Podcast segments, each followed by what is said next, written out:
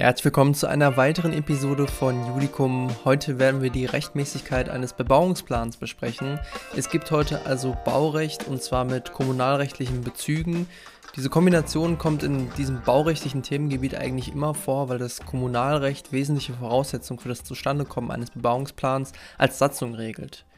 Diese Folge ist als dritte Folge unserer baurechtlichen Reihe vorgesehen, also wer sich im Anschluss noch etwas zur Baugenehmigung im zweipoligen und im dreipoligen Verhältnis anhören möchte, lädt sich am besten jetzt schon mal parallel Staffel 1 Folge 57 und Staffel 2 Folge 6 herunter. Ihr könnt auf Spotify zum Beispiel auch einfach in der Suchleiste oben Baurecht eingeben bei Judicum und dann werdet ihr die beiden Folgen sehr schnell finden. Oder einfach in der Folgenbeschreibung unten. In dieser Folge werden wir nicht vermeiden können, auf Landesrecht einzugehen, was sich als etwas schwieriger weist, weil dieser Podcast ja bundesweit gehört wird. Ähm, ich werde jetzt aber versuchen, möglichst auf die Nennung von Normen zu verzichten und mit den kommunalrechtlichen Grundsätzen zu arbeiten, die fast überall gleichermaßen gelten. Falls Normen genannt werden, nehmen wir die aus dem hessischen Landesrecht, weil wir in Hessen sind und auch der Fall in Hessen spielen wird. So, jetzt aber genug zum Intro, auf geht's zum Sachverhalt. Der A wohnt in der kreisfreien Stadt D in Hessen. Seine Wohnung befindet sich in einem Gebäudekomplex, das in einem Gebiet der Stadt steht, in dem es keinen Bebauungsplan gibt. In dem Gebiet steht noch eine Vielzahl weiterer solcher Gebäudekomplexe, in denen ausschließlich gewohnt wird. Zwischen den Gebäuden gibt es Gartenanlagen und Zufahrtsstraßen. Dementsprechend gibt es einen Flächennutzungsplan für das Gebiet, welcher es als Wohnbaufläche ausweist das Gebiet wird seit einigen Jahren vom S beobachtet, der leitende Angestellter bei einem Bauunternehmen ist, für das er eine Grünfläche dort entdeckt und gekauft hat, die noch unbebaut ist. S meint, er könnte die Grünfläche sicherlich dem Geschäftsführer G als neues Verwaltungsgebäude für dessen Reifenherstellungsunternehmen verkaufen. An dieser Stelle sind die Preise noch günstig und von der Größe her würde die Grünfläche gerade so passen S ist aber nicht nur leitender Angestellter bei einem Bauunternehmen, sondern auch Vertreter der kommunalen Wirtschaftsförderungsinteressen in der Stadtverordnetenversammlung von D. In anderen Bundesländern, also jetzt nicht in Hessen, heißt die Stadtverordnetenversammlung übrigens teilweise Gemeinderat oder Stadtrat, also entsprechend an dieser Stelle hinzudenken, falls es auf euch zutrifft. S will nun in der Stadtverordnetenversammlung einen Satzungsbeschluss erwirken. Nach seiner Ansicht könnte man aus dem Wohngebiet super ein Mischgebiet machen, indem man einen Bebauungsplan dahingehend veranlasst. Zeitgleich diskutiert er in seiner Rolle als leitender Angestellter des Bauunternehmens mit dem Geschäftsführer G, der dem Bau eines neuen Verwaltungsgebäudes unter der Prämisse verbindlich zustimmt, dass dort baurechtlich alles in trockenen Tüchern sei. Nach ein paar Wochen Diskussionen beschließt die Stadtverordnetenversammlung, einen Bebauungsplan für das Gebiet aufzustellen der Planentwurf wird zunächst den Trägern öffentlicher Belange und den betroffenen Einwohnern mit Bitte um Stellungnahme zugeleitet und nach ordnungsgemäßer Bekanntgabe einen Monat lang täglich im Rathaus zur Einsichtnahme durch Interessierte ausgelegt und im Internet veröffentlicht.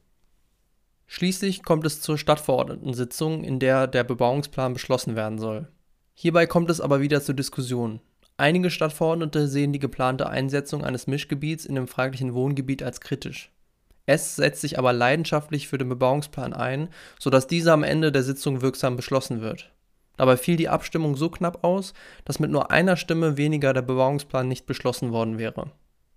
Der Plan wird sodann ordnungsgemäß öffentlich ausgelegt, begründet und bekannt gegeben.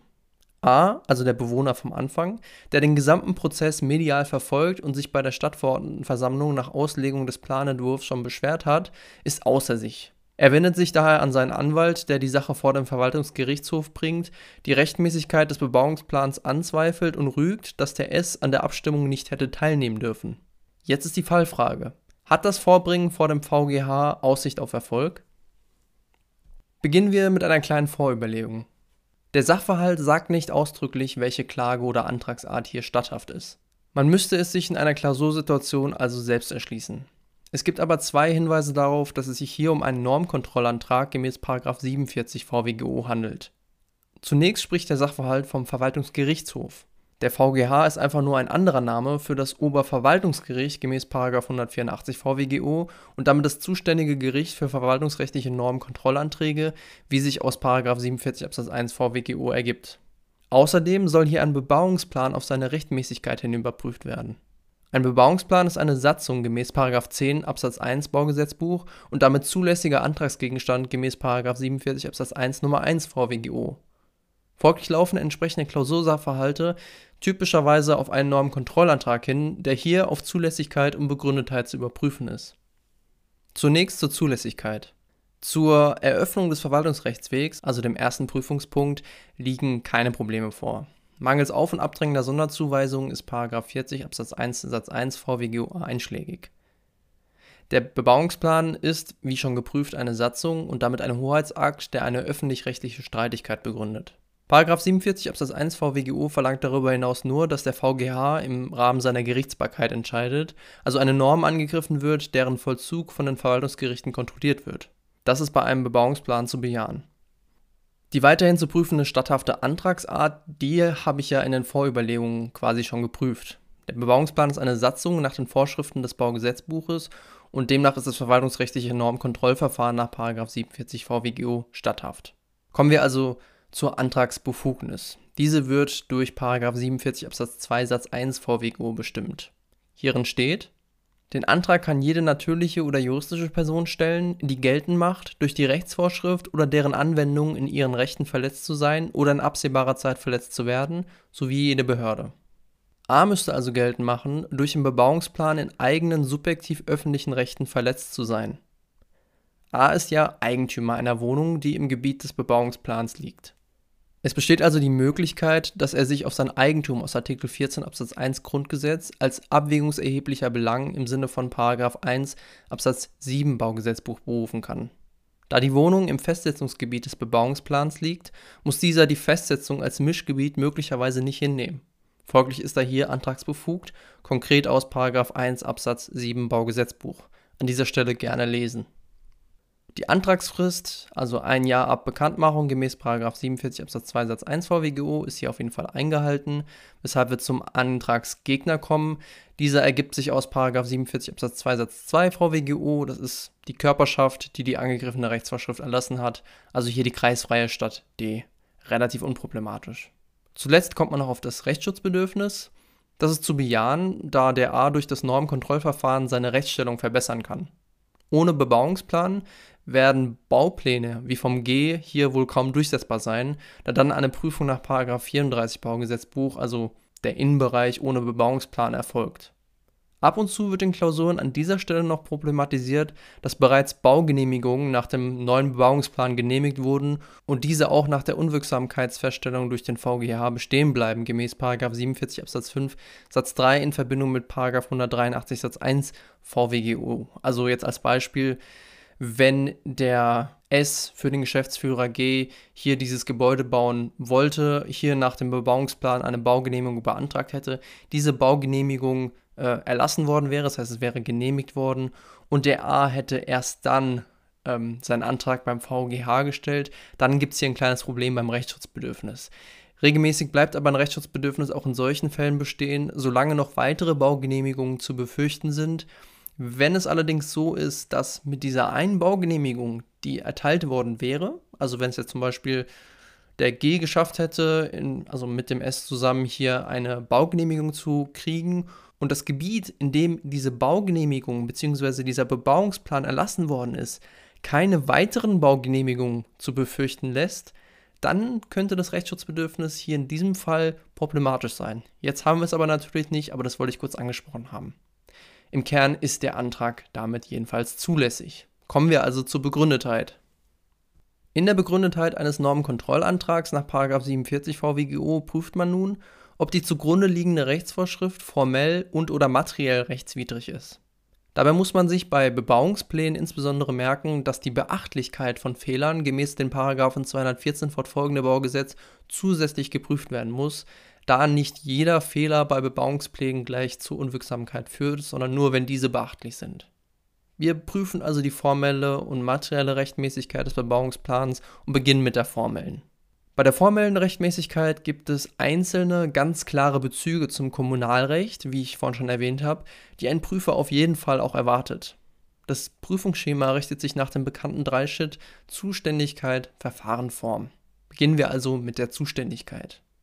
Hier liegt die Verbandskompetenz, das heißt die grundsätzliche Zuständigkeit eines Verbandes, gemäß 2 Absatz 1 Satz 1 Baugesetzbuch bei der Stadt und die Organkompetenz, das heißt die Zuständigkeit eines Organs innerhalb dieses Verbands, gemäß 51 Nummer 6 Hessische Gemeindeordnung bei der Gemeindevertretung beziehungsweise bei der Stadtverordnetenversammlung, wie sie bei Städten heißt. Und wie gesagt, in anderen Bundesländern spricht man auch vom Gemeinderat beziehungsweise dem Stadtrat. Und da ist nicht unbedingt Paragraph 51 der jeweiligen Landesgemeindeordnung einschlägig. Da müsste man gucken. Manchmal weicht es ein bisschen ab. Manchmal gibt es auch Bundesländer, die die gleichen Normen haben wie in Hessen. Aber ihr werdet im besten Fall wissen, worum ich spreche. Auf jeden Fall geht es darum, dass es eine Norm gibt, in der steht, dass die Gemeindevertretung beziehungsweise der Gemeinderat für Bebauungspläne zuständig ist. Die Zuständigkeit liegt also vor, weshalb wir zum Verfahren, und das ist der Kern dieser Prüfung, kommen. Beim Verfahren gibt es jetzt einige Punkte zu beachten. Wenn man sich zu Hause mal hinsetzt und diese Punkte lernt, dann hilft es ungemein, die ersten paar Paragraphen des Baugesetzbuches mal neben sich zu legen und zu lesen. Die meisten Prüfungspunkte lassen sich nämlich aus diesem herauslesen. Grundsätzlich ist zunächst das Planaufstellungsverfahren und dann das Abschlussverfahren zu prüfen, wobei eine ausdrückliche Unterteilung der beiden in der Klausur nicht erforderlich ist. Beginnen wir aber mit dem Planaufstellungsverfahren. Hier ist zunächst ein Planaufstellungsbeschluss erforderlich, damit beginnt dieses Verfahren meistens. Der ist hier auch erfolgt, das heißt hier an dieser Stelle keine Probleme, in einem Satz einfach abhaken. Im nächsten Schritt ist gemäß 3 Absatz 1 Baugesetzbuch die Öffentlichkeit frühzeitig am Vorhaben zu beteiligen. Hier wurde der Planentwurf sowohl den Einwohnern zur Verfügung gestellt, als auch im Rathaus und im Internet veröffentlicht. Und ja, selbst wenn dies nicht so wäre, wäre ein Verstoß gegen den 3 Absatz 1 Baugesetzbuch unbeachtlich, da dieser nicht in der Aufzählung beachtliche Verfahrens- und Formvorschriften des 214 Absatz 1 Satz 1 Baugesetzbuch aufgelistet ist. Das heißt, ich bejahe jetzt hier die frühzeitige Beteiligung der Öffentlichkeit. Wenn die aber mal zu verneinen ist, dann ist dieser Fehler in den meisten Fällen sowieso unbeachtlich. Weiterhin ist die Beteiligung von Trägern öffentlicher Belange gemäß 4 Absatz 1 Baugesetzbuch ausdrücklich erfolgt. Im nächsten Schritt gibt es jetzt den ersten etwas problematischen Prüfungspunkt und das ist die Ermittlung und Bewertung der sonstigen Belange nach 2 Absatz 3 Baugesetzbuch. Zu prüfen ist in diesem Schritt, ob formelle Ermittlungs- oder Bewertungsfehler vorliegen. Dabei muss man diese ganz klar von den materiellen Abwägungsgebot nach 1 Absatz 7 Baugesetzbuch unterscheiden. Die formellen Ermittlungs- und Bewertungsfehler betreffen nur den Fall, dass die Stadt es vollständig versäumt hat, die abwägungserheblichen Belange zu ermitteln, also einem Ermittlungsausfall, Belange in die Abwägung nicht eingestellt hat, die sie hätte einstellen müssen, also ein Ermittlungsdefizit, die Bedeutung der abwägungserheblichen Belange nicht bewertet hat, also ein Bewertungsausfall, oder die Bedeutung einzelner Belange verkannt hat, also eine Bewertungsfehleinschätzung. Beim materiellen Abwägungsgebot hingegen geht es darum, dass das Ergebnis eines Abwägungsprozesses unverhältnismäßig ist. Formelle Ermittlungs- und Bewertungsfehler führen nur dann zur Beachtlichkeit gemäß 214 Absatz 1 Satz 1 Nummer 1 Baugesetzbuch, wenn der Stadt ein Belang bekannt gewesen ist oder dieser ihr hätte bekannt sein müssen, der Belang in wesentlichen Punkten nicht zutreffend ermittelt oder bewertet wurde und der Mangel offensichtlich ist und Einfluss auf das Abwägungsergebnis hatte. Ein Ermittlungs- oder Bewertungsfehler ist hier jedoch gerade nicht ersichtlich, sodass es zu keiner Beachtlichkeitsprüfung kommen muss. Folglich sind beim Planaufstellungsverfahren keine beachtlichen Fehler ersichtlich. Solche könnten sich aber aus dem Abschlussverfahren ergeben. Das Abschlussverfahren, also genauer gesagt der Satzungsbeschluss, könnte deshalb rechtswidrig sein, weil der S an der Sitzung und damit an der Abstimmung über die Satzung teilgenommen hat. Anknüpfungspunkt ist die im Sachverhalt sehr deutlich hervorgehobene Tatsache, dass es selbst ein Interesse an einem Bebauungsplan hat.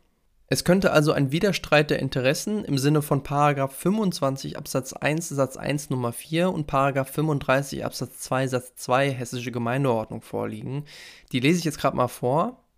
Niemand darf in haupt- oder ehrenamtlicher Tätigkeit in einer Angelegenheit beratend oder entscheidend mitwirken, wenn er bei einer natürlichen oder juristischen Person oder Vereinigung nach Nummer 1 gegen Entgelt beschäftigt ist, wenn Tatsachen die Annahme rechtfertigen, dass dadurch Befangenheit gegeben ist.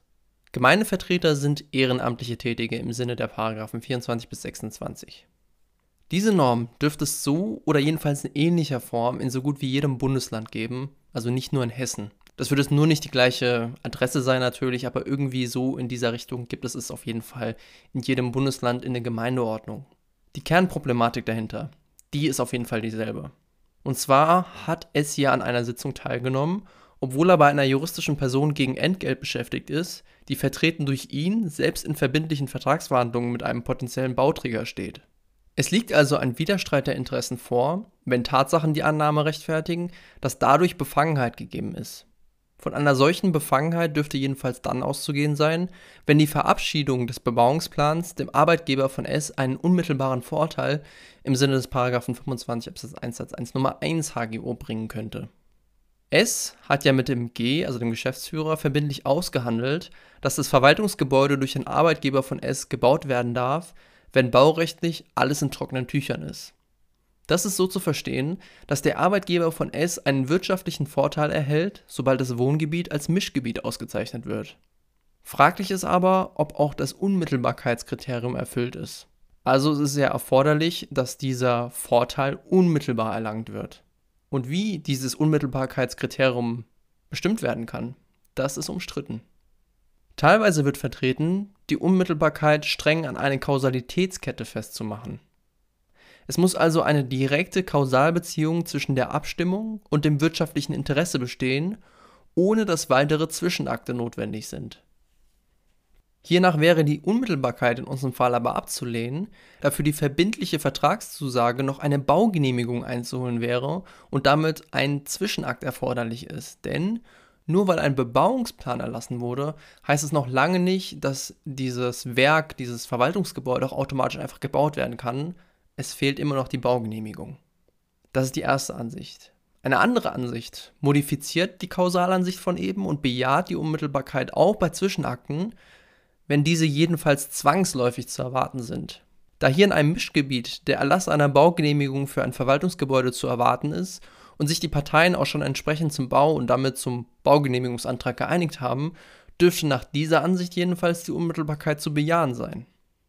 Diese Ansicht ist also so ein bisschen eine modifizierte Version von der ersten und sagt, ja, hm, klar, Unmittelbarkeit, keine Zwischenakte, aber wenn diese Zwischenakte so vorhersehbar sind und so zwangsläufig zu erwarten sind, dann liegt auch eine Unmittelbarkeit vor.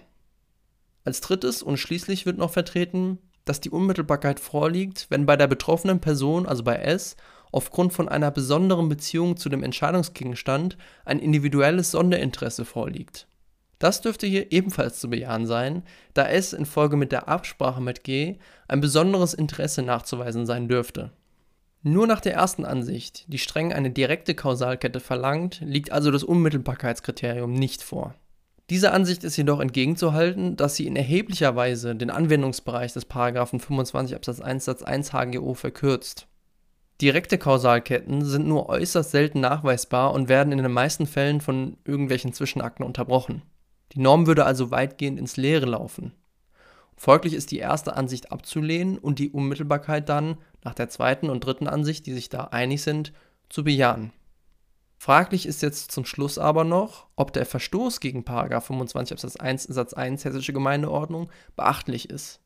Dies wäre abzulehnen, wenn der Beschluss innerhalb von sechs Monaten nicht gerügt worden wäre, gemäß 25 Absatz 6 Satz 3 Hessische Gemeindeordnung. A hat jedoch unmittelbar den VGH angerufen und die Teilnahme von S hier gerügt. Damit ist der Verstoß nach dem Kommunalrecht jedenfalls beachtlich. Auch kommt eine Unbeachtlichkeit nach dem Baurecht nicht in Betracht, da der Verstoß gegen 25 HGO weder in 214 Baugesetzbuch Erwähnung findet, noch in irgendeiner Form gemäß 214 Absatz 4 Baugesetzbuch im ergänzenden Verfahren geheilt wurde. Damit war das Abschlussverfahren also in beachtlicher Weise verfahrensfehlerhaft, da der S hier eine gewisse Interessenkollision hatte und diese mit in die Abstimmung mit reingebracht hat. Und das war auch abstimmungserheblich, da S ja die entscheidende Stimme hatte. Weiterhin kommen nach dem Verfahren keine Formfehler in Betracht, da der Bebauungsplan, wie im Sachverhalt ausdrücklich gesagt, ordnungsgemäß begründet und bekannt gegeben wurde. Als Zwischenergebnis lässt sich also festhalten, dass der Bebauungsplan formell rechtswidrig ist, weil ein Verfahrensfehler vorliegt.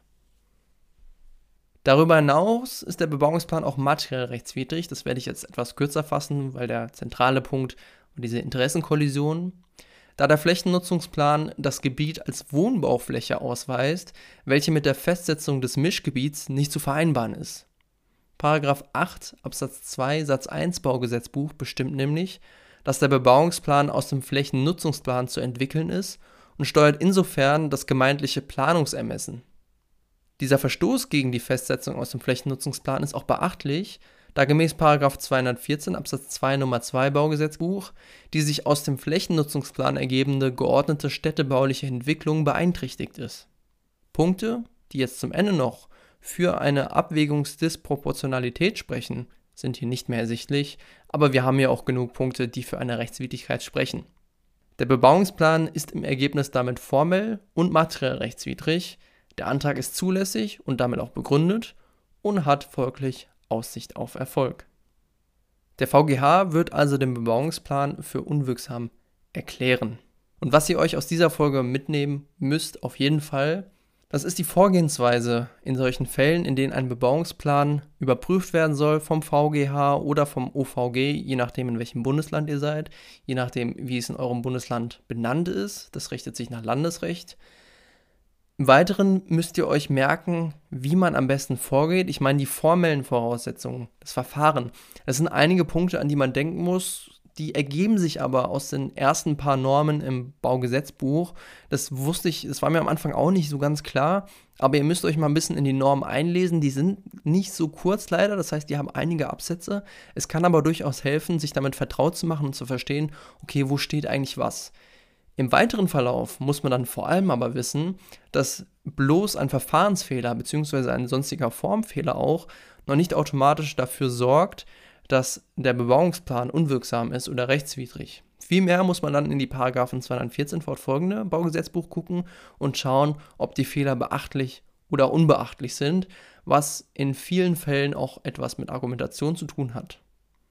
Daneben solltet ihr euch merken, dass es dieses Problem bei der Interessennorm im Kommunalrecht gibt. Also wenn bei einer Stadtverordnetenversammlung abgestimmt wird, dort sitzt eine Person, die in irgendeiner Form einen Interessenkonflikt hat, dann ist es jetzt hier in Hessen der Paragraph 25 HGO, der da erheblich ist. Es wird in anderen Bundesländern werden es andere Hausnummern sein oder vielleicht auch die gleiche.